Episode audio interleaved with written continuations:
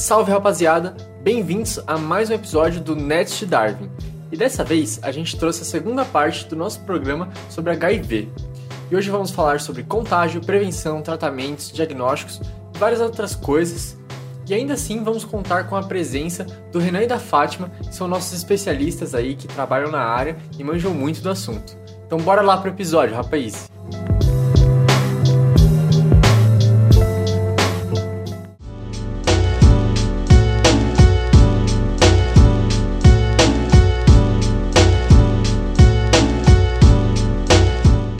Agora que a gente conversou basicamente sobre tudo de HIV, a gente conseguiu ver, entender o que, que é o vírus, o que, que ele causa, é, diversas coisas que a gente conseguiu conversar sobre HIV, a gente poderia conversar um pouco sobre como ele, ele faz o seu contágio, né? Porque a gente acabou falando só dos mecanismos que o vírus vai ter lá com uma célula do nosso corpo, né? Com os linfócitos dele, que a gente tem falado, mas a gente não falou como que acontece esse contágio, né? Como que é o primeiro contato do, de um nosso organismo com o vírus. Bom, eu acho importante trazer nomes aqui que fizeram essa marcha pela luta contra a AIDS no Brasil. Então a gente teve o Dr. Paulo Roberto Teixeira, ele foi um grande médico da linha de frente que trabalhou para ajudar a população nessa época, nessa disseminação de informações, desse cuidado, de como era o contágio, porque até entender como que estava acontecendo esse contágio, tudo estava meio né, nebuloso, né? Ninguém sabia, é tanto que se vocês pegarem reportagens de antigamente, as pessoas que tinham HIV eram isoladas. Você tinha que entrar lá com câmara de oxigênio, com aquelas roupas que não, como se fosse um vírus transmitido via respiratória, né?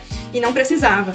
Então, a gente também teve a presença da Brenda Lee, que foi uma travesti em 84, que ela foi garota de programa por muito tempo, uma profissional do sexo, e ela, ela criou um pensionato para receber essas pessoas que eram positivadas, né, que eram soropositivos e acabavam desenvolvendo a AIDS. Então ela entrou em, co em colaboração com o médico, o Paulo, para é, ele ele enviava para essa pensão as pessoas que estavam sendo diagnosticadas para ela cuidar e aí ao mesmo tempo ele cuidava. Então eles ficaram é, nessa época de 84 eles ficaram nessa nessa colaboração e, e depois disso, com a introdução da, das respostas científicas, começou a sair dos grupos de risco para situações de risco, porque grupos de risco era muito é, era uma exclusão muito grande, que aí a gente fala dos 5Hs, né? Então, os usuários de heroína, os homossexuais, os haitianos, o, eu sempre esqueço, né? Os hemofílicos e os homens no geral, né? E aí passou, a, a, a, a mídia começou a sair do, do, grupo de risco, que eram só gays, só gays, homens e afins, para ir para situações de risco, né? Então, o que, que era uma situação de risco? É você trocar seringas, é você compartilhar materiais perto importantes. Então, começou a sair esse estigma é, do que seriam só os grupos de risco. É isso que a Fátima falou foi muito importante, né? Porque a igreja via como o uso de camisinha como pecado. Tipo, Meu Deus, velho.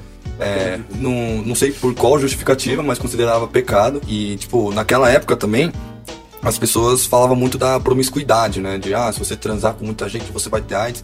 Mas, meu, não é só transando que você pega AIDS, tá ligado? Tipo, o pessoal não, não tinha essa consciência ainda. Então, tudo isso era condenado. Tudo isso era condenado. Falava que usar camisinha era pecado, que você transar, ter uma vida sexual ativa era pecado, que era errado, que aí você vai estar exposto. Mas o pessoal não, não tinha um conhecimento ainda, era um, um puta de um preconceito e de um fanatismo religioso muito forte naquela época, que é muito importante a gente pontuar. Não, é bizarro que a, a galera achava pecado camisinha, tá ligado? É tipo assim, você falar que é pecado usar máscara, tá ligado? Mano, onde que tá escrito camisinha na Bíblia? Fala, fala pra mim. de onde eles tiraram isso, velho? Pelo amor de Deus, mano. A, a igreja, ela teve um papel muito forte pro lado ruim naquela época, né? Porque se você pensa que hoje já é ruim, imagina naquela época. O governo brasileiro anunciou hoje a quebra da patente no tratamento de pacientes com AIDS. Procure um serviço de saúde no SUS e proteja-se. Eu assisti entrevistas de médicos, assim, alucinados, falando, brigando com homossexuais na TV, porque naquela época era mais liberal do que hoje em dia. Então, brigando, você é promíscuo, você Nossa, vai pegar sim, vocês são a vocês são a escórdia da, da, da, da sociedade. Deus. Então, assim, é uma situação insana. Nossa, pra mim, demais. isso é insano. Hum. Insano, assim.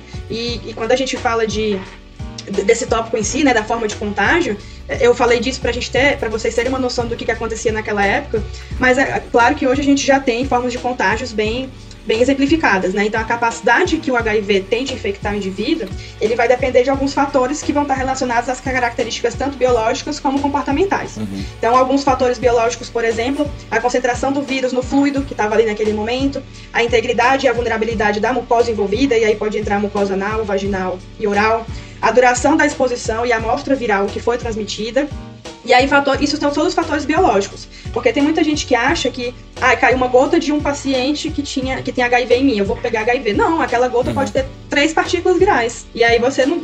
depend- de- Dependendo da quantidade de partícula viral ali, não, né?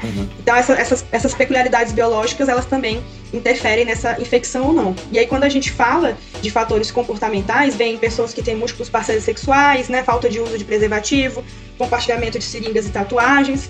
E aí a gente também tem a forma de contágio vertical, né? Sim. Que é de mãe pro feto. Então a gente tem, a gente pode. Hoje em dia já é mais fácil de, de lidar com esse tipo de situação por causa do pré-natal e tudo mais. Mas a gente pode ter infecção durante a gestação, durante o parto ou durante o aleitamento, né? E fora isso, ainda tem acidente de trabalho com perfurocortantes. Pra gente biomédico que trabalha com análises clínicas, a gente vê bastante isso, né? Então, seringa, agulha, lâmina, bisturi e afins também é um tipo de, de contágio. Mas é, eu acho importante deixar bem claro aqui nesse, nesse episódio, para quem estiver ouvindo, gente, entendam, internalizem isso. E para finalizar, eu trouxe um dado importante aqui que é, o risco de transmissão, um estudo né, feito em Londres viu que um, a transmissão do HIV no sexo anal é 18 vezes maior que o vaginal. E aí entra naquilo que a gente conversou na nossa outra reunião, né, na- quando a gente estava conversando ainda sobre como seria a pauta, de que por que, que o sexo anal é tão é, propício para esse tipo de infecção, né? Porque vai gerar fissuras na mucosa, que fissuras que não são geradas na, na penetração vaginal. Então, o vírus ele se aproveita muito de fissuras porque ele vai entrar em contato direto com a mucosa. Isso propicia ele já cair diretamente na circulação, no tecido, né? Então, isso é um, um fato importante a ser falado. Fora que o intestino grosso, ele é muito irrigado com sangue, né? Então, qualquer dano que você tiver lá durante o sexo, qualquer fissuras, né, micro machucadinhos, pode fazer com que o HIV entre em contato com o seu sangue e entre em contato com as células alvo que ele que ele infecta, né? Acho que isso de ser muito irrigado é característica de qualquer mucosa. É, sim, exato. Hoje em dia, a gente tem que lançar a mão e eu falo novamente, o que a, a falta de uma educação sexual não promove, né?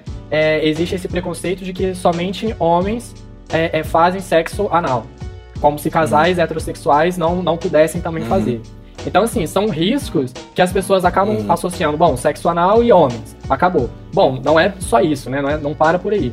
Então, acho que fa- falar das transmissões é Sim. relembrar também esse ponto, né? De que é sexo anal, independente se é um, um sexo entre um homem e uma mulher, ou entre um homem com um homem, ou como a Morgana falou, entre duas mulheres. É, é- essa prática sexual é, é, é mais propensa, mas isso não é, é- é- é exclusivamente de homens é, homossexuais. O governo brasileiro anunciou hoje a quebra da patente no tratamento de pacientes com AIDS. Procure um serviço de saúde no SUS e proteja-se. E a gente falou aí basicamente de todas as formas de contágio possíveis por HIV.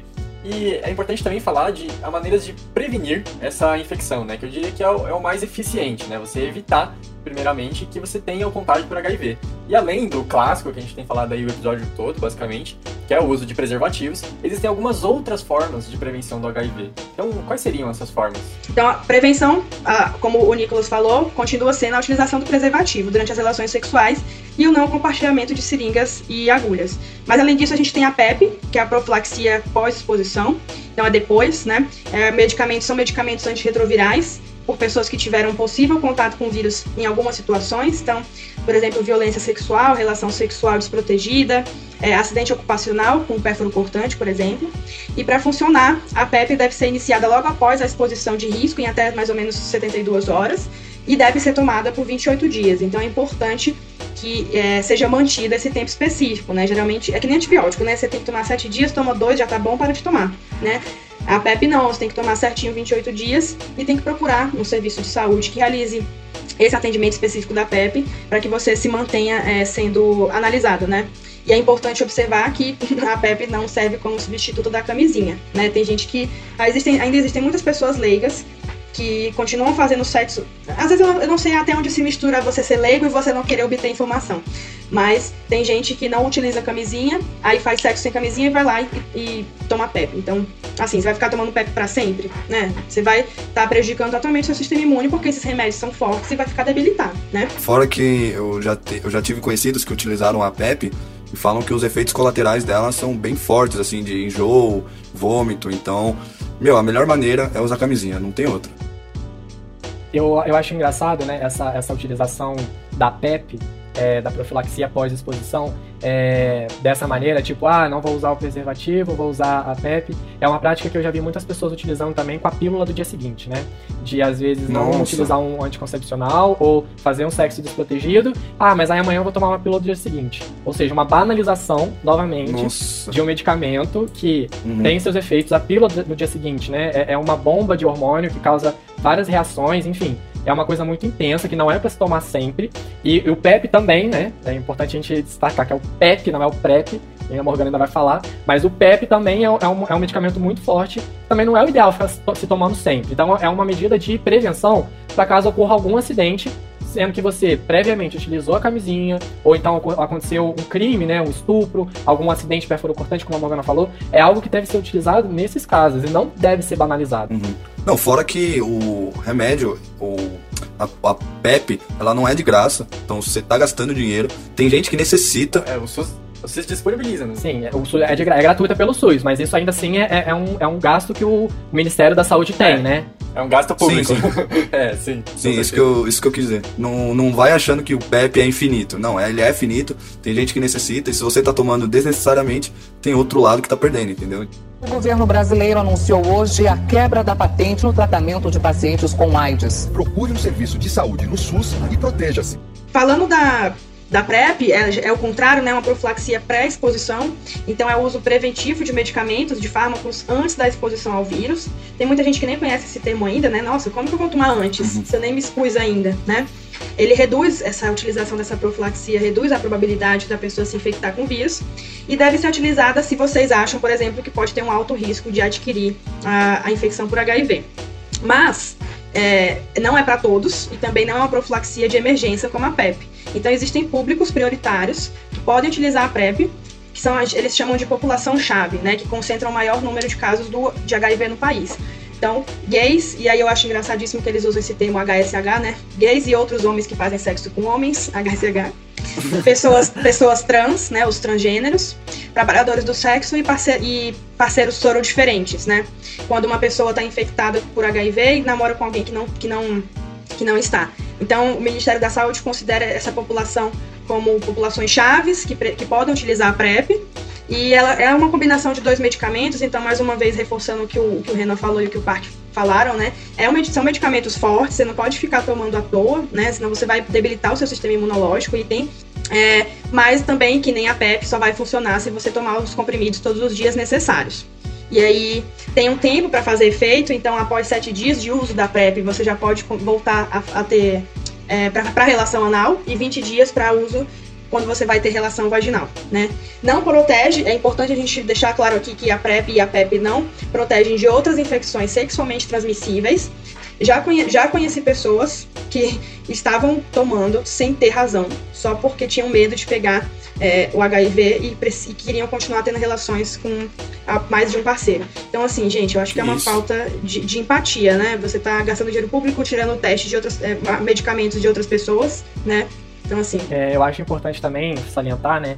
é, existe essa, essa, essa coisa também de fazer a, a troca, né? Substituir a camisinha pelo PrEP, como a Morgana falou. É, é, olhando o HIV como se fosse o único e o mais temível do, da, da- dos micro-organismos que a gente pode se, se infectar durante uma relação desprotegida, né? E isso é uma coisa muito comum, muito comum mesmo, as pessoas tentarem, tenderem a fazer essa troca do preservativo pelo, pela, pela PrEP. E o que é completamente errado, né? Como a Morgana falou, é um, é um medicamento que deve ser utilizado junto com o preservativo. E se você não tomar diariamente, se você tomar dia sim, dia não, esquece sempre, a chance de você entrar em contato e poder se infectar é muito grande. E acho importante salientar esses dois pontos também. O governo brasileiro anunciou hoje a quebra da patente no tratamento de pacientes com AIDS. Procure um serviço de saúde no SUS e proteja-se. E é, seguindo então as próximas etapas, né, que a gente está vendo aí quais seriam as formas de contágio, vimos como que é a prevenção, mas é, como então que é diagnosticado, é, como que é feito o diagnóstico então dos casos de HIV e qual que é a importância de se realizar o teste diagnóstico? É, o diagnóstico do, do HIV, é, como a gente viu, né, desde os anos 80, ele talvez tenha sido bastante aprimorado, né, para ser o mais eficiente possível. E é basicamente isso que nós temos hoje. Quando a gente fala de diagnóstico do HIV, a gente pode buscar três componentes, digamos assim, que seriam marcadores de que aquele indivíduo é, estaria passando por um processo de infecção. Esses três componentes seriam o RNA viral, né, o material genético do vírus, uma proteína é, específica que forma o, o, a estrutura viral, que é chamada de P24, e os próprios anticorpos que nós produzimos contra o HIV. Então, o que, que se faz? Existe um fluxograma eu vou falar grosso modo porque existem diferentes fluxogramas em relação a diferentes casos, né, de pessoas, às vezes crianças, enfim, mulheres grávidas, então isso se difere bastante de, de caso para caso. Mas no geral, a grosso modo, se qualquer um de nós aqui falar assim, putz, talvez é, é, eu, eu quero fazer um teste porque eu tô com sintomas, ou eu tive uma exposição, ou possivelmente passei por um, um caso. É, o que vai acontecer? Né? Qual é o fluxograma de que, de que ocorre? A primeira coisa é, que a gente faz é buscar um centro de referência, né, que vai fazer esse diagnóstico. E, então, o diagnóstico é, é, realizado primeiramente a partir de um teste rápido. O teste rápido ele vai pegar ou a mucosa oral, né, fluidos da mucosa oral, é, ou até mesmo o sangue desse paciente, desse indivíduo que quer fazer o teste, e vai ser colocado nesse dispositivo onde irá ser feito o teste. O teste rápido então vai detectar o quê? Os anticorpos. Só que os anticorpos só são produzidos a partir da quarta semana em grande volume, em grande quantidade. A gente começa uma produção ali bem pequena a partir da terceira semana e isso vai crescendo. Então, é o que a gente chama de janela imunológica, né, que muita gente fala. A partir da quarta semana, que a gente consegue identificar no sangue desses indivíduos é, é, em contato com o vírus os anticorpos que nós mesmos produzimos contra o HIV, certo? Então, do dia da infecção até aproximadamente quatro semanas depois, ou seja, isso dá por volta de um mês, é, um mês, é o tempo de janela imunológica em que esse teste rápido, esse teste que identifica o anticorpo, não vai conseguir identificar nada. Então, esse momento, o indivíduo passa como pode passar, né? Se ele tiver infectado, mas estiver dentro da janela imunológica, ele pode passar como um falso negativo. Então, se houve um caso de exposição, ou ainda assim existe um, um, uma, uma, uma busca, né, para saber se esse indivíduo tal tá não está infectado ou ocorreu alguma coisa, o ideal é esperar 30 dias para fazer esse teste. Mas enfim, a partir desse teste rápido, é, se caso esse teste der positivo, esse teste não é um, um resultado final. É, ele vai ser confirmado com o que a gente chama de testes complementares. O que, que seriam esses testes complementares? São testes mais específicos, mais sensíveis, capazes de garantir com maior fidedignidade que aquele indivíduo está de fato infectado com o vírus. Por quê? Apesar de ser um teste rápido, ainda assim pode acontecer algum erro certo? Então, existe todo esse, esse processo para otimizar essa, essa tomada de decisão, né? essa abrangência de saúde pública, para impedir com que pessoas que estejam positivas sejam tidas como negativas, enfim, e passem por aí né, transmitindo o vírus. O governo brasileiro anunciou hoje a quebra da patente no tratamento de pacientes com AIDS. Procure um serviço de saúde no SUS e proteja-se. Então, eu acho muito interessante isso que o Renan estava falando, porque eu dei uma pesquisada ontem e eu vi que os testes rápidos, eles têm, eles são produzidos para ser mais específicos e evitar ao máximo ter uma um falso positivo, né, no caso. Então, porque, tipo assim, pô, imagina que merda você, tipo, fazer o teste, você ser diagnosticado como é, negativo e no caso você ser positivo. Então, acho que isso é o pior problema. E aí sim, no caso de ele ser diagnosticado como positivo, aí sim ser passado para outros testes e comprovar realmente que tá com algum. tá com uma. tá com HIV, no caso, né? Então eu achei isso bem interessante. E acho que é, é muito importante a gente é, falar da importância de realizar o teste, né? Porque. Muito importante de falar da importância, né? Gostei. Né? É, de realizar o teste justamente porque aquilo que a gente estava conversando anteriormente. Que a gente. O vírus, ele tem uma latência muito alta, então ele demora muito tempo para se manifestar, né? Então depois de o que vocês falaram, né? 8, 10 anos para começar a apresentar os sintomas, então não tem outra forma, né? Você tem que vai esperar para 10 anos para ter Imagina com quanta gente você não né? transou, né? É, durante esse tempo, sem você saber também. Sim, tá ligado? tem isso. E um dado muito importante que eu acho que, que, que corrobora, né, e deixa bem clara a importância de fazer o, o diagnóstico, é que 50% das novas infecções por HIV são oriundas de indivíduos que estão na fase aguda, ou seja, que acabaram de ser infectados. Então, metade das novas infecções que existem de HIV são oriundas de indivíduos que acabaram de se infectar. Então, se você consegue fazer esse teste o mais precocemente possível, entrar com a medicação antirretroviral, diminuir a sua carga viral, a chance de você infectar uma outra pessoa é muito mais baixa conseguir trabalhar né, com esses indivíduos que correspondem à propagação de 50% dos novos casos, que são os indivíduos que acabaram de se infectar, a gente pode estar reduzindo por volta de 50% dos novos casos. Então é uma taxa muito grande. Então eu acho que essa é uma das principais, é, um dos principais pontos de como é importante é, um, um diagnóstico precoce e as pessoas estarem sempre, sempre se testando. Sim. E é bom ressaltar que o, CRT, né, o Centro de Referência contra a DST, você faz o teste lá de graça, sabe? Não tem por que não fazer. Tá disponível para você. E E os caras tem, meu, eles foram, o pessoal do CRT de Diadema foram dar uma palestra lá na Unifesp.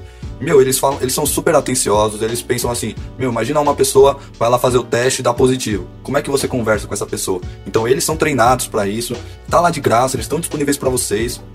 E outra coisa também, o meu psiquiatra ele recomendou que eu fizesse o teste DST recentemente. E, meu, é um, é um alívio, assim, você saber como você tá, como que você tá bem, sabe? Então, faça o teste, não tem nada de errado. Não é porque você vai fazer o teste que tá positivo, não, meu. Vai lá confirmar que você não tem, sabe? Tira esse peso da sua consciência. É, e, meu, vai, faz. Tá, tá lá pra você, sabe? É, e, e complementando o que o Parque falou sobre você ficar aliviado de não ter é, o vírus, né? Não ter dado soro positivo. É, também é importante tirar o estigma aí de que se você der positivo, não tem problema também, tá ligado? Sim, Tipo, isso é eu mesmo, quando eu tive que fazer, não faz muito tempo, meu, eu sou hipocondríaco pra caralho. Eu fiquei, tipo assim, muito em choque. Eu já falei, mano, eu tenho certeza que eu tenho, tá ligado? Eu tenho certeza que eu tenho HIV. Uhum. E, e, tipo assim, só pesquisando que eu comecei a entender que as coisas não são tão ruins assim, tá ligado? Tipo, uma Sim. pessoa com HIV, ela vive super bem. Não é o fim do Então, mundo, tipo, né? É, não é o fim do mundo, o bagulho tem, tem um super tratamento, então, tipo, só vai mudar a sua vida completamente, mas não é o fim do mundo, tá ligado? Eu acho que a gente tem esse medo justamente porque a gente vem de uma, de uma cultura, de um histórico, onde botam esse medo na gente, tá ligado? Mas depois que a gente vai atrás, vai, estuda, vê que não é bem assim como as coisas são, do jeito que elas nos falaram, a gente começa a compreender melhor, né? Eu tenho amigos soropositivos que vivem normalmente, assim. Normal, é, é, eu acho que já caiu por terra isso de que o soro positivo é uma pessoa caquética, doente, que não, não trabalha, que não vive. Gente, é uma pessoa normal como qualquer outra. A diferença é que você vai tomar um remédio todo dia no mesmo horário. E aí você tem que tomar os cuidados também para o seu sistema imune não dar uma decaída. Mas fora isso, é uma vida normal como qualquer outra, né?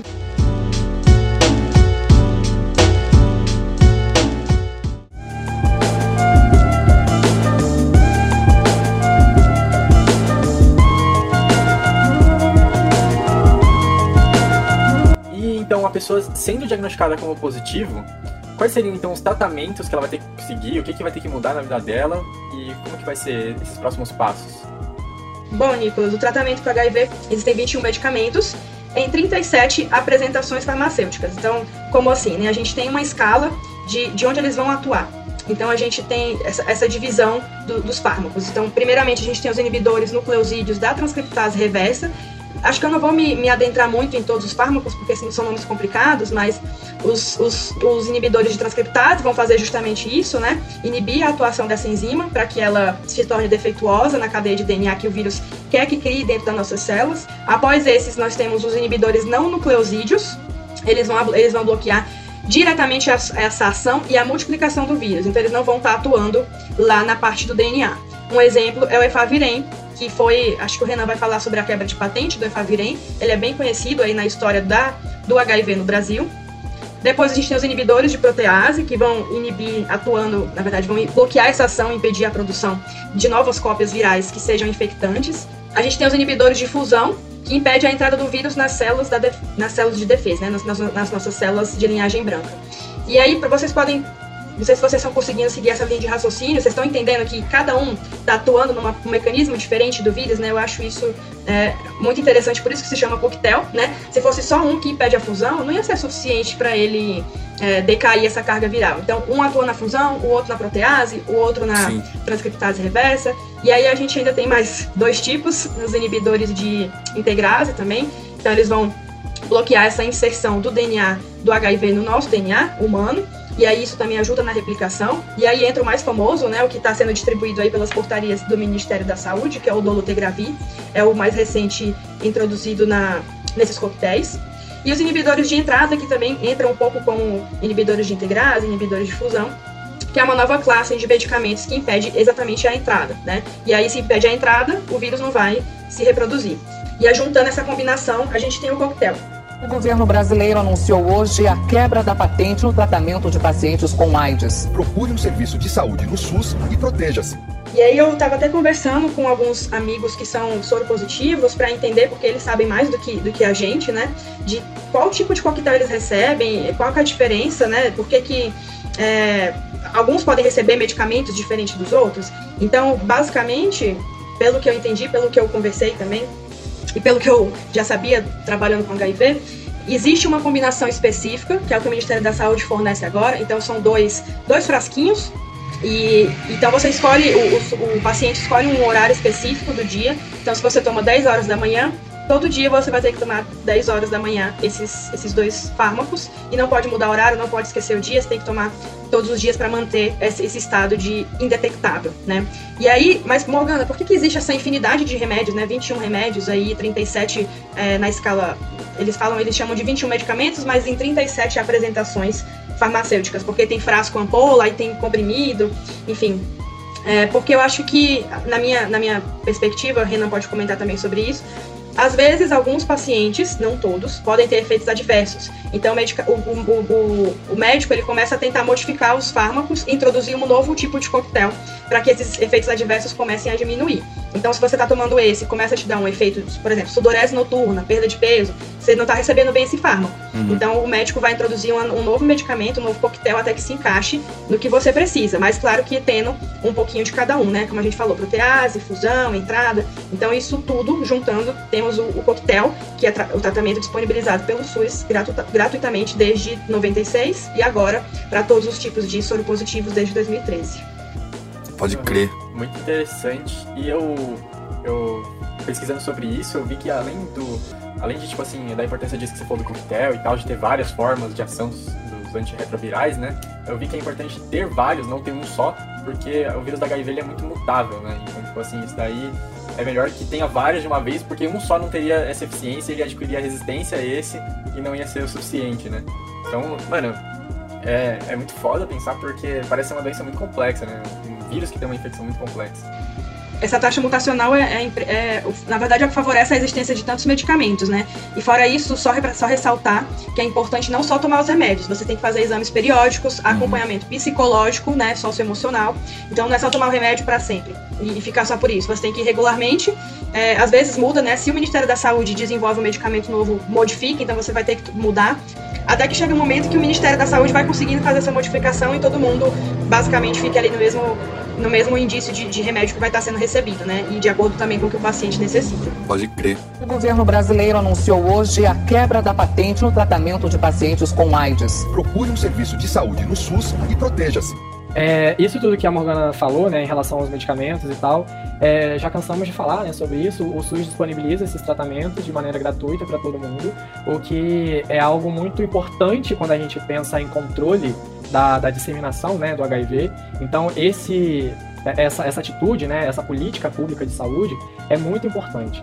E falando um pouquinho sobre essa ação do SUS né, e do Ministério da Saúde, do governo federal em relação a toda essa política de, de, de segurança, de saúde, enfim, no combate ao, ao, à disseminação do HIV, é, tem um dado muito interessante que a gente sabe que a maioria desses medicamentos é, são produzidos, né, principalmente quando começou a acontecer, até o relato que a Morgana contou, quando começou a acontecer a epidemia, é, a maioria desses medicamentos eram importados eram produzidos principalmente Europa e Estados Unidos. E com isso, o preço desses medicamentos é, sofria um, um, pouco com isso, né? Com essas taxas de importação e até mesmo o, o quanto essas fabricantes que detinham as patentes é, achavam justo ou gostariam de cobrar, né, por, por esses medicamentos. O que, quando a gente fala de saúde pública, é algo que, na minha concepção particular, é algo irreal, é surreal, né? Um medicamento que vai permitir que um ser humano viva não, de, não deveria ser taxado, pelo menos a ponto de você não conseguir comprar, né? E a gente sabe que existe custo de produção, enfim, mas a, a, você lucrar com a possibilidade de vida do outro ser humano, eu não consigo concordar com isso. E em 2007, é, o efavirenz, que era um dos medicamentos que estava sendo é, utilizados, né, estavam entrando em voga na, naquele, naquele momento, que hoje está mais amplamente utilizado. Na verdade, hoje já tem outros medicamentos entrando no lugar dele, mas naquela época ele estava sendo um novo medicamento que tinha as suas, as sua, as suas qualidades né, em relação a ser um medicamento de, de mai, maior, maior, mais efetivo e com menos efeitos, enfim. Tinha as suas, as suas modificações naquele momento, e só que ele estava restrito à produção de uma indústria, né, de uma farmacêutica, de um laboratório americano, norte-americano, e isso fazia com que o preço que era cobrado por esse medicamento no Brasil fosse muito alto. E apesar do SUS oferecer esse medicamento de maneira gratuita, o governo paga, né, por esse medicamento. E isso estava ficando muito alto, muito caro para o Ministério da Saúde, através do SUS, bancar essa, essa medicação. E aí o que, que o governo fez? Em 2017 foi, a, ele, é, é, foi realizada uma, uma, uma assinatura é, licenciando o uso desse medicamento de uma maneira compulsória. Em outras palavras, o que, que seria isso? Houve uma quebra de patente em cima desse medicamento. né? O que, em termos de, é, de política, né, de relações internacionais, a gente pode ficar até um pouco chocado, surpreso por, pelo Brasil, em 2007, ter peito de falar: não, é, é, essa farmacêutica norte-americana não vai cobrar esse valor absurdo, nós vamos quebrar essa patente e vamos de, de, é, é, produzir ou importar de uma outra maneira, mais barata, mas não vamos lucrar com isso também. E isso foi aprovado, isso passou, então foi, foi uma coisa muito noticiada na época. E isso foi incrível naquele momento porque permitiu a entrada de mais um medicamento, mais eficiente naquele, naquele momento, na, dentro desse ranking né, que a Morgana comentou dos coquetéis é, a serem utilizados para, o tratamento e para contenção né, da disseminação da doença. Isso foi algo que chamou a atenção do mundo. E mostra também um pouquinho do como o papel do SUS e do governo federal naquele momento, em 2007, foi muito importante num cenário global, né? Porque esse, esse, esse peito, né, digamos assim, que o país teve de ir contra uma grande indústria é, é, de produção de medicamentos americana é, permitiu que outros países também repensassem essa maneira, né, de, de importar medicamentos, da patente sobre medicamentos. Isso foi meio que uma, uma das portas de entrada, né, uma das aberturas de caminho para reflexão sobre essa, essa questão né, de patentes sobre determinados medicamentos e medicamentos que, que, que, são essenciais na vida das pessoas. Quando o Renan falou da parte histórica, que, que o vírus teoricamente foi descoberto ali lá em Los Angeles, e aí você vê que Estados Unidos foi o polo, e aí você olha hoje a situação e vê que os Estados Unidos basicamente é o que menos fornece apoio psicossocial e, e apoio farmacológico e apoio, enfim, na saúde como um todo.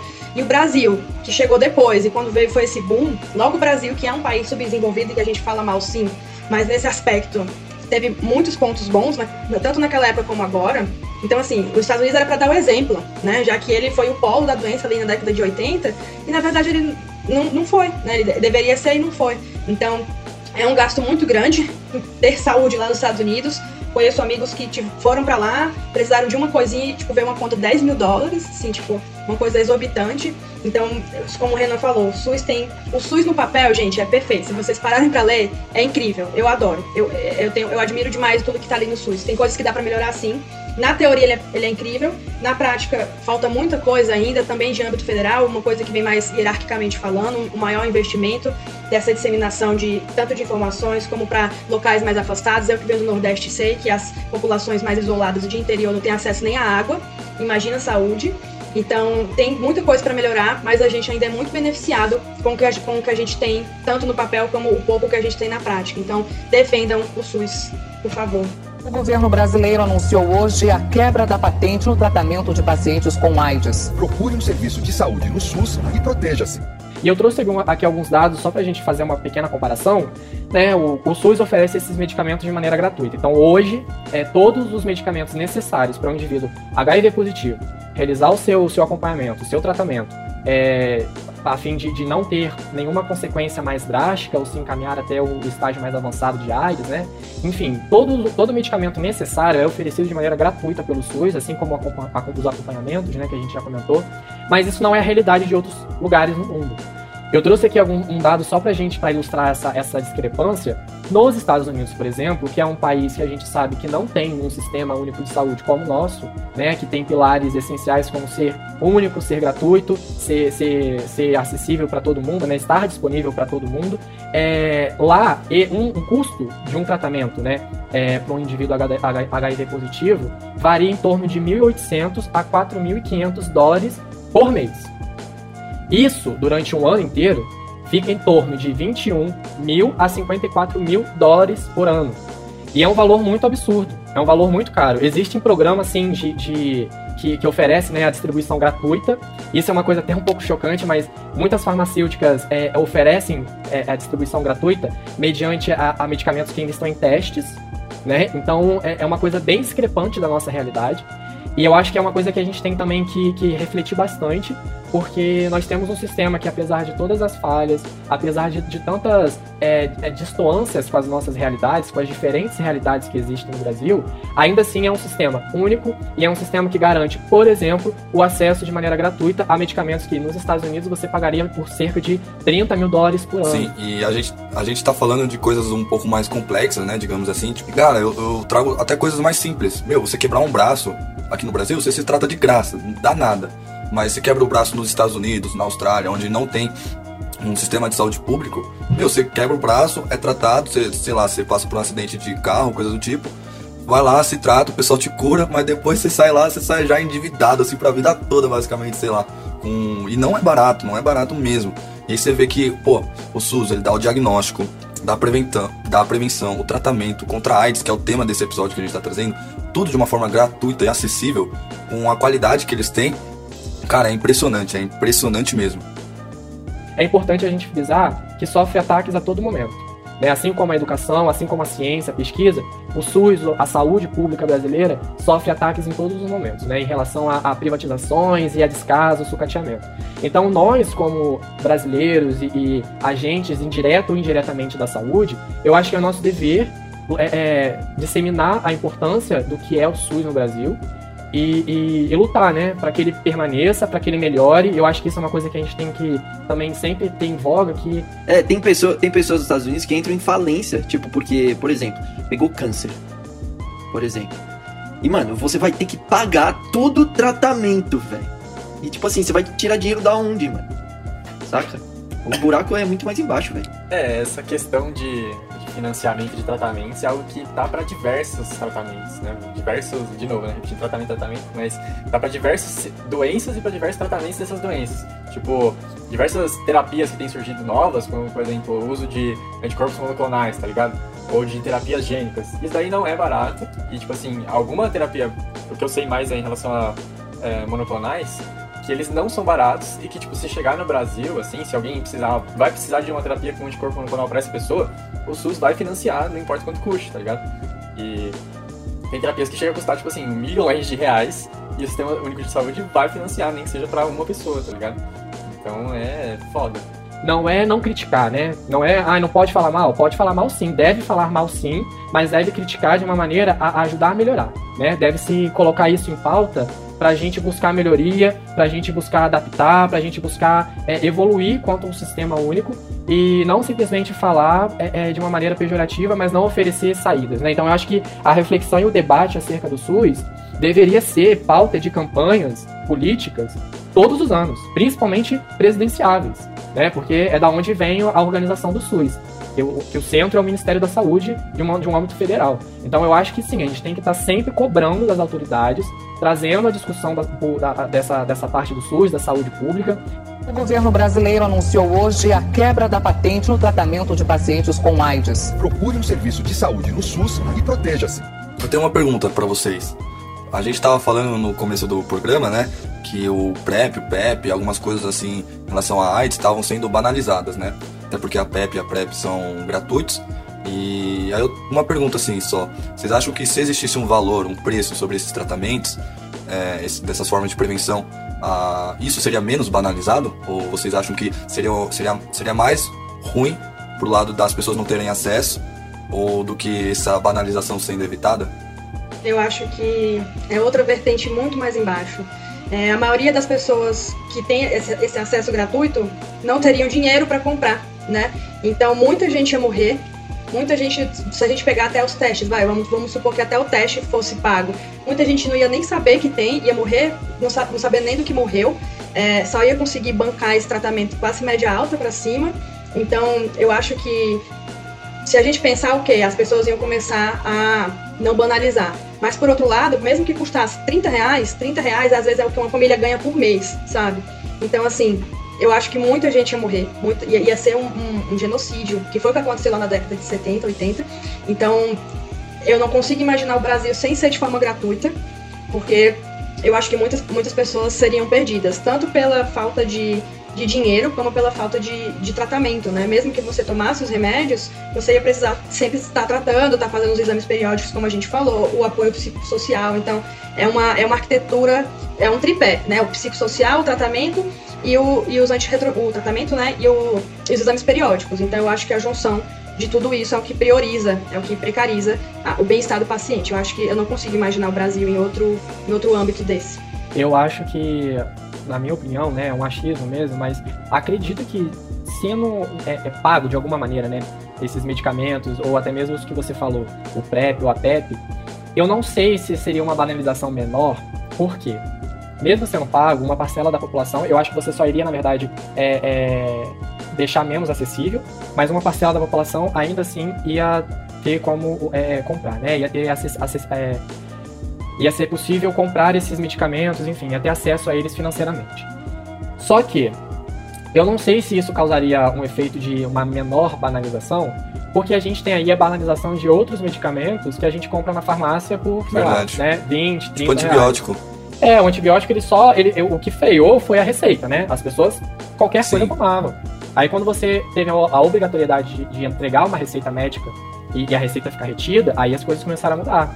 Mas eu acho que eu, é um achismo meu, não sei se eu tenho é, é, voz para falar sobre isso especificamente, mas olhando para esse lado, eu acho que não iria acabar com a ba- banalização, porque ainda assim iam ter pessoas com, com poder de compra, né? Sim. co- conseguiriam acessar esses medicamentos financeiramente e essas pessoas iam banalizar ou não iriam banalizar, sabe? Pode e aí crer. é isso, aí no final das contas, talvez o que isso ia acarretar era só a inacessibilidade de uma parcela da população, que Uhum. talvez seja a que mais precisa de prevenção e tratamento. Sim, é, eu sou. Eu acho que eu sigo meio que essa lógica também. É, uma coisa também que eu queria falar para finalizar esse, esse tópico é que essas políticas públicas de, de saúde, né, principalmente em relação ao tratamento do HIV, fez com que o Brasil fosse muito elogiado internacionalmente. Então, hoje o Brasil é referência em tratamento para indivíduos HIV positivo, inclusive reconhecido e elogiado pela ONU.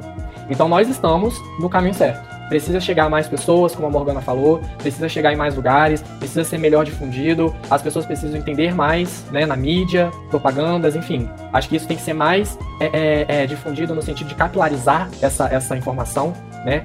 E, mas é isso, pelo menos estamos no caminho certo e precisamos continuar.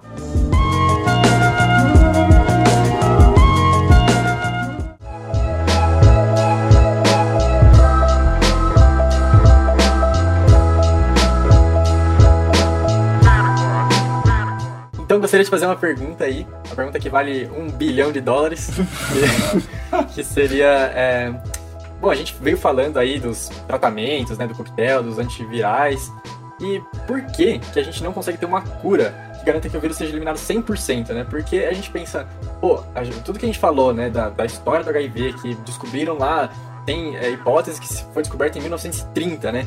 E, tipo, Uhum. no Real, os primeiros casos só lá em 1980. E aí que se começou a estudar mais. Mas por que que até hoje, depois de. Agora fazer uma conta rápida de 50 cabeça, anos. 40 anos, 50, 50, anos, 40. que ainda não tem algo que consiga eliminar 100% do vírus. Renan e eu chegamos a uma conclusão conjunta de que pode ser o combo, né? Que foi o que a gente falou do- durante o meio do episódio. Então, é a junção de N fatores, inclusive, principalmente, essa possibilidade mutacional que o vírus HIV possui, né? Então, essa rápida facilidade que ele tem de se adequar aos mecanismos que o nosso sistema imune desenvolve para tentar destruir ele. Então, além disso, eu acho que eu- eu gosto muito de, de puxar o, o SUS, na verdade, porque a gente vai já falar da, da teoria 90-90-90, né, Renan? Mas é, eu acho que além da taxa mutacional, a, a falta de, de informação. Eu gosto muito de pensar por esse lado de, de saúde coletiva, né? A gente tem muito o lado científico, a parte analítica, mas a falta de, de, de informação aumenta a disseminação. Se aumenta a disseminação, vocês concordam que a gente vai ter pessoas aí que hoje podem ter HIV e não sabem? Uhum. Então, enquanto a, enquanto a gente está conseguindo tratar uma parcela da população, tem outra que continua vivendo sem saber que tem, não sabe o que é e vai espalhando. Então a gente consegue aqui tratar essa parte e essa outra parte vai se disseminando e vai espalhando. Então é, é como se fosse um rato fugindo de um gato, né? Ele fica nesse looping eterno. assim. Pois é, e aí assim, a gente tem que pensar também que o mecanismo, pelo que a gente já, já falou, né, em relação a como que ocorre a- o processo de infecção, o vírus ele é, é, insere o seu próprio material genético no nosso material genético, né, em células específicas. Mas isso torna ele meio que incorporado ao nosso genoma em algumas células. Então, a partir do momento que ocorre o processo de infecção, a infecção já aconteceu, o indivíduo está às vezes tomando um retroviral, algumas de suas células estão ali com, com, esse, com esse material genético incorporado. Então, isso é um dos grandes fatores também que impede que a gente tenha uma 100, um 100% de, de eliminação. Né? A gente utiliza os tratamentos. Os tratamentos que tem, né, os, os coquetéis, os medicamentos antirretrovirais, vão impedir que o vírus é, é, é, se multiplique. Só que a gente tem que pensar que ele tá, ele vai estar se multiplicando naquelas células mais ativas E, a grosso modo, né, superficialmente falando, essas células mais ativas geralmente têm um período de vida mais curto, mas ele também infecta aquelas células que a gente conversou, que são células mais latentes, que estão mais quiescentes, menos ativas, metabolismo super baixo. Então, várias, vários, várias pesquisas que têm acontecido no Brasil e no mundo têm visado ultimamente é, é focar nesses reservatórios. Porque, na teoria, se a gente conseguir eliminar o vírus da periferia, né, dos linfócitos que estão lá ativos, circulantes e que podem é, é, ser um sítio excelente de replicação desse vírus, e também eliminar o vírus que está naquela célula que está quietinha, escondida, quiescente, que a gente chama, né, metabolismo super baixo, talvez a gente conseguiria eliminar o vírus 100% do organismo. O governo brasileiro anunciou hoje a quebra da patente no tratamento de pacientes com AIDS. Procure um serviço de saúde no SUS e proteja-se. E falando um pouco nisso, vocês acham que a gente vai entrar nesses pontos, né, de pessoas que tiveram 100% né, do vírus eliminado do corpo? Vocês acham que a gente está caminhando para um cenário onde a gente vai achar uma cura, onde a gente vai achar uma vacina? Eu acho que a gente está mais perto do que a gente já esteve. Mas. É mesmo? É. Ah, sim, sim. Mas isso pode estar longe. É. Isso não significa que é nos próximos anos. Essa questão da cura é muito complicada porque é isso, o vírus tem reservatório, então às vezes as pessoas falam assim, ai, acho que curou. Três anos depois o indivíduo volta a manifestar carga viral. Mas acho que a gente está mais perto do que a gente já esteve. Uma das técnicas, por exemplo, que a gente tem tem sido estudada né, na ciência nos últimos anos é a técnica de CRISPR-Cas9, que é uma técnica de edição gênica, né? Como eu falei, o vírus, um, um dos grandes problemas de eliminar 100% é que o vírus está é, é, contido no material genético de algumas células, dentre elas essas células mais é, que funcionam como reservatório, né? E aí, o, nesses últimos anos, né, descobriram uma ferramenta, que é essa CRISPR-Cas9, não vou entrar muito a fundo, mas a, a, a grosso modo é uma ferramenta de edição gênica de células vivas. Então, na teoria, é, quem manipula essas ferramentas poderiam utilizar ela para fazer edição no próprio genoma e com isso você pode simplesmente eliminar uma parte, ou até mesmo eliminar e adicionar outra, ou seja, fazer uma edição gênica, né? E com isso, essa ferramenta poderia ser utilizada também para a, o tratamento, né, no caso da em busca da cura do HIV, especificamente para retirar a sequência é, do, do DNA viral incorporado ao nosso DNA dessas células que a gente conversa. Mas enfim, isso é uma possibilidade que, assim, tá muito longe. É uma luzinha, assim, bem no fim do túnel, sabe? É, não tem perspectiva nenhuma de utilizar essa ferramenta a curto, médio prazo pra gente é, se livrar, né, 100% do HIV. Mas é uma das linhas de frente pra gente chegar nesse objetivo, que é 100% de cura. Eu acho muito interessante a técnica do CRISPR-Cas9, porque é o que você falou, né? Como o vírus ele tem a capacidade de integrar o, RNA, o DNA dele no, no genoma humano, é, você mexer com uma técnica de edição genética, eu acho que é algo que pode ser muito eficiente contra isso, né? Porque até o que vocês estavam falando, tipo assim, putz, você pode até evitar que, é, usando anti, é, antirretroviral, evitar que o vírus se replique e tal, mas você mexendo lá no cerne disso, né, que seria lá na genética mesmo, né, na produção das proteínas do vírus e tal, eu acho que seria o mais eficiente, tá ligado? Só que é o que você falou, ainda precisa de vários estudos em cima dessa técnica para ver se é realmente algo que vai conseguir dar certo e que tem sido estudado para diversas doenças, né? Tipo, ainda mais doenças genéticas é algo que é um ponto que tem sido muito estudado em CRISPR-Cas9. Trabalhar com edição genômica é muito complicado. Você vai estar alterando todas as características da pessoa, é o que ela é, né? É o que, é o que forma ela, é o que tem inserido todas as células. Então, Teve até o caso de utilização de CRISPR também com aquela, aquela pesquisa chinesa, que o pesquisador saiu foi recente, acho que foi ano passado, ou no final de 2018, que o pesquisador conseguiu modificar sem avisar a universidade, sem o consentimento da mãe, eu acredito. Se, se eu tiver errado, me corrija, Renan. Mas ele fez a modificação de bebês, né? Uhum. Antes, é, para quando eles nascerem já não serem, digamos que, suscetíveis à, à infecção pelo HIV. E aí teve um debate monstruoso, porque parece que inicialmente teve é, uma, um resultado bom desse, desse experimento, mas ao mesmo tempo muita gente rebateu que beleza, pode ter dado certo, mas isso foi totalmente antiético, você editou o genoma de, de bebês, né? E aí ele até sumiu por um tempo, achavam, acharam que ele tinha morrido, enfim.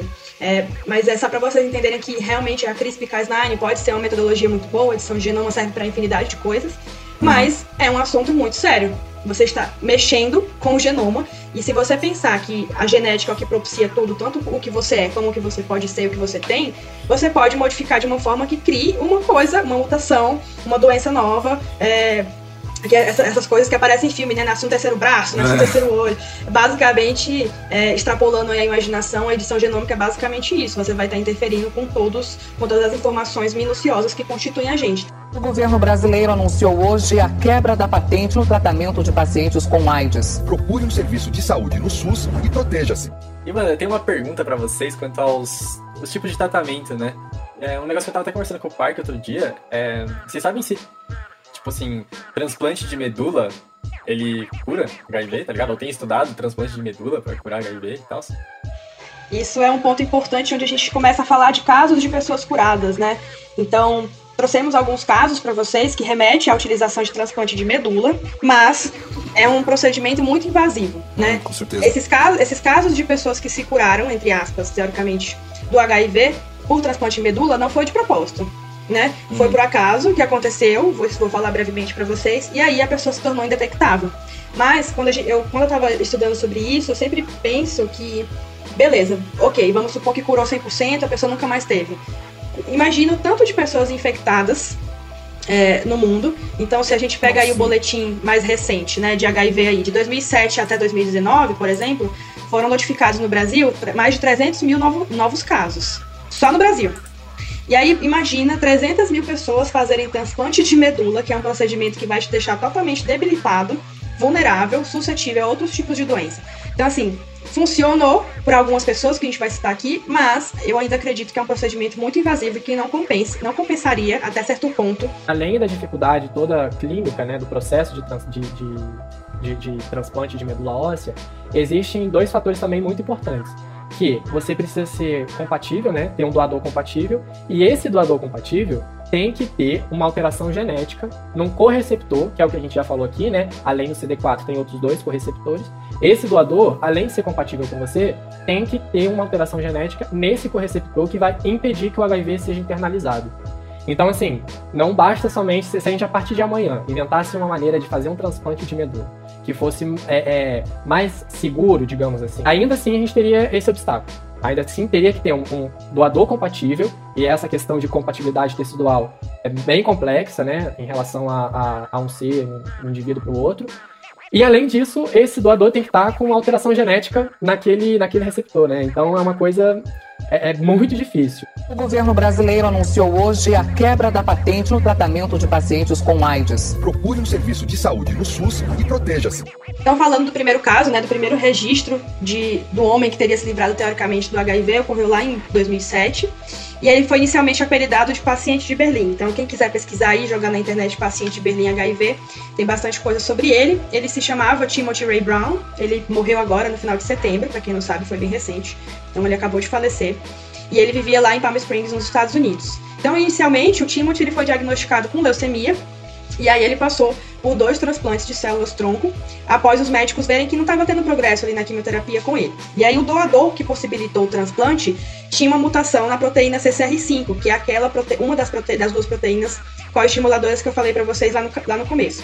Então, aí entra o que o Renan é, corroborou com o que eu estava falando, né? Então, além desse processo invasivo de transplante de medula, é necessário ter uma compatibilidade, o que é já difícil, né? Mesmo sendo irmão gêmeo, não existe 100% de compatibilidade para trans transplante de medula, e ainda precisaria ter essa mutação na proteína, em alguma das proteínas coestimuladoras, né? E aí o, o Timothy teve que enfrentar uma dosagem de medicamentos imunossupressores muito grande, sofreu várias complicações, quase chegou a morrer por causa do, do transplante, e aí ele ficou em coma por um tempo. Então, é, os médicos relatavam que ele ficou muito abatido com o procedimento, que realmente achavam que ele iria morrer. Mas, é, no entanto, não, depois de um tempo, eles viram que não existia mais HIV detectável no organismo do Timothy. E aí ele foi considerado, né, digamos que, que curado. Mas é isso. Então todos os, os, os médicos né, consideraram isso como uma cura de a possível cura do câncer, né, da leucemia e da infecção do HIV ao mesmo tempo. Então foi meio que eles consideraram como surreal, extraordinário e tudo mais. Alguns pontos de, de interrogação ficaram ali na, na, mente dos médicos, né, nessa época. Então eles, eles meio que se perguntavam se essa condição do Timothy, na qual teve essa destruição massiva do sistema imune, foi porque ele foi curado. E aí eles começaram a entender outras características dessa situação, né? Então tinha essa destruição do sistema imune com a junção da mutação, com essa recuperação dele, porque ele poderia ter morrido e ninguém ia saber, uhum. né? Que isso podia ter acontecido. Então esse foi o, o primeiro caso é, do paciente curado em, em 2007. Depois desse, desse paciente, outros mais dois casos também é, foram relatados. E é interessante ressaltar que foi por uma metodologia bem parecida, né? Ambos os pacientes também apresentaram câncer e tiveram que fazer esse transplante de medula óssea. E hum, por sorte, como a Morgana falou, acabou sendo acontecendo deles receberem uma medula de um doador que era meio que a gente pode chamar refratário, né, ao HIV Uhum. e que não sabia disso, né? Tinha essa mutação nesse nesse correceptor e aí acabou que ele passou isso para para a pessoa a qual ele doou a medula. E esses pacientes, então, um foi conhecido como paciente de Londres e o outro paciente de uma outra cidade da Alemanha, que não, não saberia falar, mas, enfim, é uma outra cidade alemã. E ambos tiveram esse mesmo quadro, né? De, de câncer, é, seguida por um transplante de, de medula óssea. E após um tempo eles acabaram descobrindo, descobrindo curados. Mas é importante até frisar que, como eu falei né, anteriormente, esse último caso, no caso seria o terceiro caso de, de cura do HIV no mundo, é uma mulher e essa mulher ainda está, ainda está sendo observada. Como eu falei com Uhum. vocês, é muito difícil falar cura, né? Existe um certo tempo. Se eu Sim. não me engano, o Timothy passou quase 10 anos nessa expectativa de será que eu fui curado ou não. Então ele é um tempo bem longo, né, para você corroborar assim com as evidências científicas e clínicas de que aquele paciente está de fato curado. E, e aí esse segundo paciente de Londres, ele fez o transplante em 2016 e em 2019 ele foi é, é, considerado de fato curado ah, pelo HIV, por não estar mais fazendo uso do, do antirretroviral e não ter nenhuma carga viral mais no organismo. O governo brasileiro anunciou hoje a quebra da patente no tratamento de pacientes com AIDS. Procure um serviço de saúde no SUS e proteja-se. E agora, puxando um pouco da nossa linguiça, né, do nosso departamento, a gente tem o último, o último caso que saiu recente, do pesquisador Ricardo Dias, lá da Unifesp, ele é do nosso, faz parte do nosso grupo de pesquisa. E ele está fazendo uma pesquisa muito grande, ele é muito conhecido aí, ele sempre sai no, nos jornais e tudo mais. Ô, E ele está tentando. Ele sempre estudou né, essa parte dos mecanismos de, de tentar descobrir uma metodologia que conseguisse curar. E ele está tentando introduzir aí a, a utilização de antirretrovirais com vacina, né? Não só um e nem só o outro, utilizar os Uhum. dois. Então, é, é o Ricardo, se chama Ricardo Dias, né? Ele era lá do nosso departamento de retrovirologia. E ele utilizou uma pesquisa, ele fez uma pesquisa com 30 voluntários com carga viral indetectável, sob tratamento padrão, então eles estavam ok, né? Com tudo certinho. E ele utilizou a combinação de três tipos de antirretrovirais é, nesses grupos, né? Então os voluntários foram divididos em seis subgrupos, cada um deles foi recebendo combinações de remédios, além do, do próprio coquetel.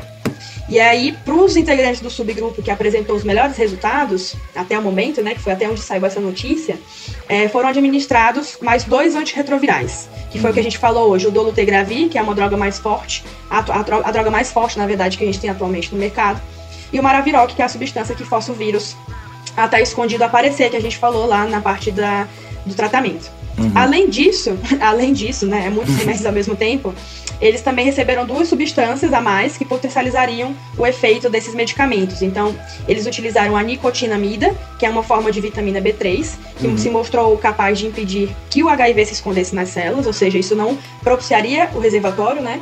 E a, a, uranof- a uranofina, esse nome complicado, ele é um antirreumático que também estava ali é, sendo utilizado de alguma forma para impedir algum mecanismo. É, na verdade, o potencial dessa uranofina é que a célula não encontre.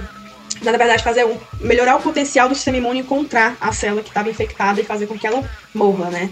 E aí ele estava fazendo testes in vitro em, em animais e agora em humanos para confirmar que essa, tentando confirmar que a nicotinamida é mais eficiente contra a latência quando a gente compara com outros medicamentos que foram testados com esses pacientes.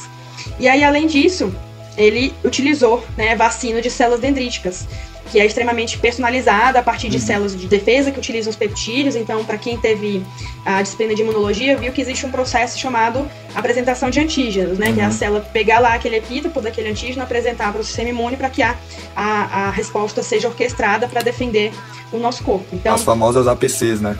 As famosas APCs. Então, esses seis pacientes que fizeram parte do subgrupo que recebeu esse super tratamento é, aguardam esse resultado, porque eles também foram introduzidos com vacina de célula dendrítica é, para apresentar para linfócito TCD8. E aí, como eles participam dessa orquestração, né, dessa resposta do sistema imune, é como se a gente priorizasse essa apresentação de antígenos. Então, funciona, funciona mais ou menos como se colocasse biomoléculas de dois ou mais aminoácidos do vírus do próprio paciente, como se fossem peptídeos, nessas células dendríticas para ser apresentada para o organismo. Então, basicamente, a junção de antirretrovirais com substâncias que propiciam a melhora desses antirretrovirais e ainda a utilização de uma, a- de uma vacina de célula dendrítica que aumente essa apresentação de antígenos para matar logo essas células que estariam infectadas, né, propiciar o aumento dessa morte celular.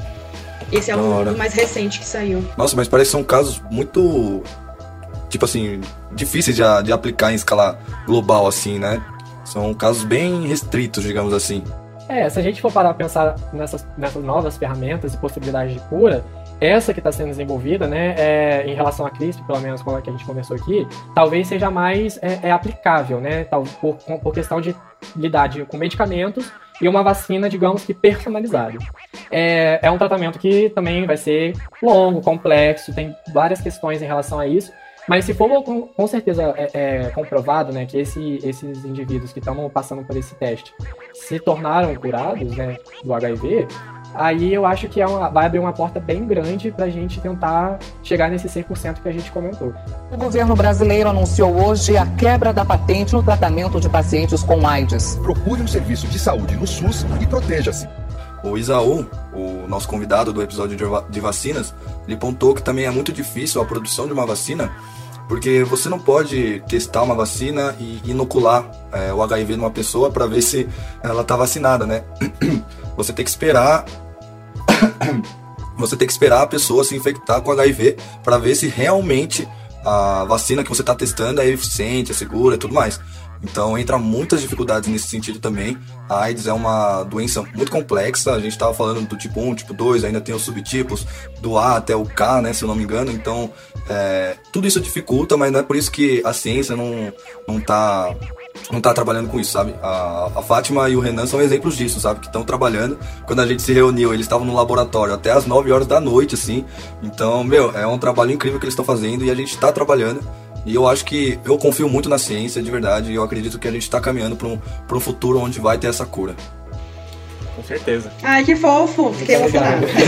Eu tinha que pontuar isso, de verdade. Mas não, verdade. mas não é a indústria farmacêutica que esconde a cura? Ah, é, é. Aí, Certeza, isso- a aí é um tem tema para outro podcast sobre teorias da É. conspiração, que aí tem vários.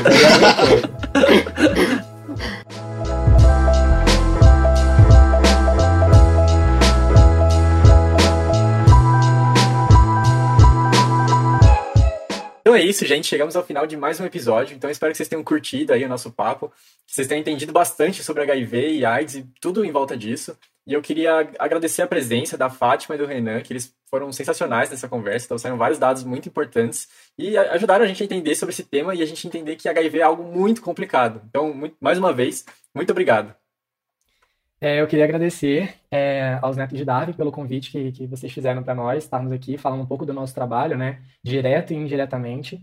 É muito gratificante para mim, e falo pela Morgana também, participar desses, desses programas, desses- projetos de divulgação científica, né, porque é tão importante quanto estar na bancada, tão importante quanto dar aula, é importante assim como a, a profissão médica, a profissão de um enfermeiro. Eu acho que falta muito isso ainda, e eu quero para- parabenizar vocês pelo projeto de vocês e pelo convite que, que vocês fizeram a gente. Foi uma experiência incrível. E é isso, gente. Muito obrigado. E eu gostaria de deixar aqui para vocês eh, essa frase, né? Que defendam o SUS porque o SUS é do tamanho do Brasil. Ele precisa ser defendido todos os dias, assim como a ciência e a educação. Muito bom, boa. Bom, gente, queria agradecer. Muito obrigada aos netos de Darwin, não só os meninos que estão aqui com a gente hoje, o Ale, o Nicolas e o Parque, mas também sei que tem outras pessoas por trás que estruturam esse projeto, então queria parabenizar todo mundo que pensou nisso, que orquestrou, que criou. Como o Renan falou, a divulgação científica é importantíssima, importantíssima.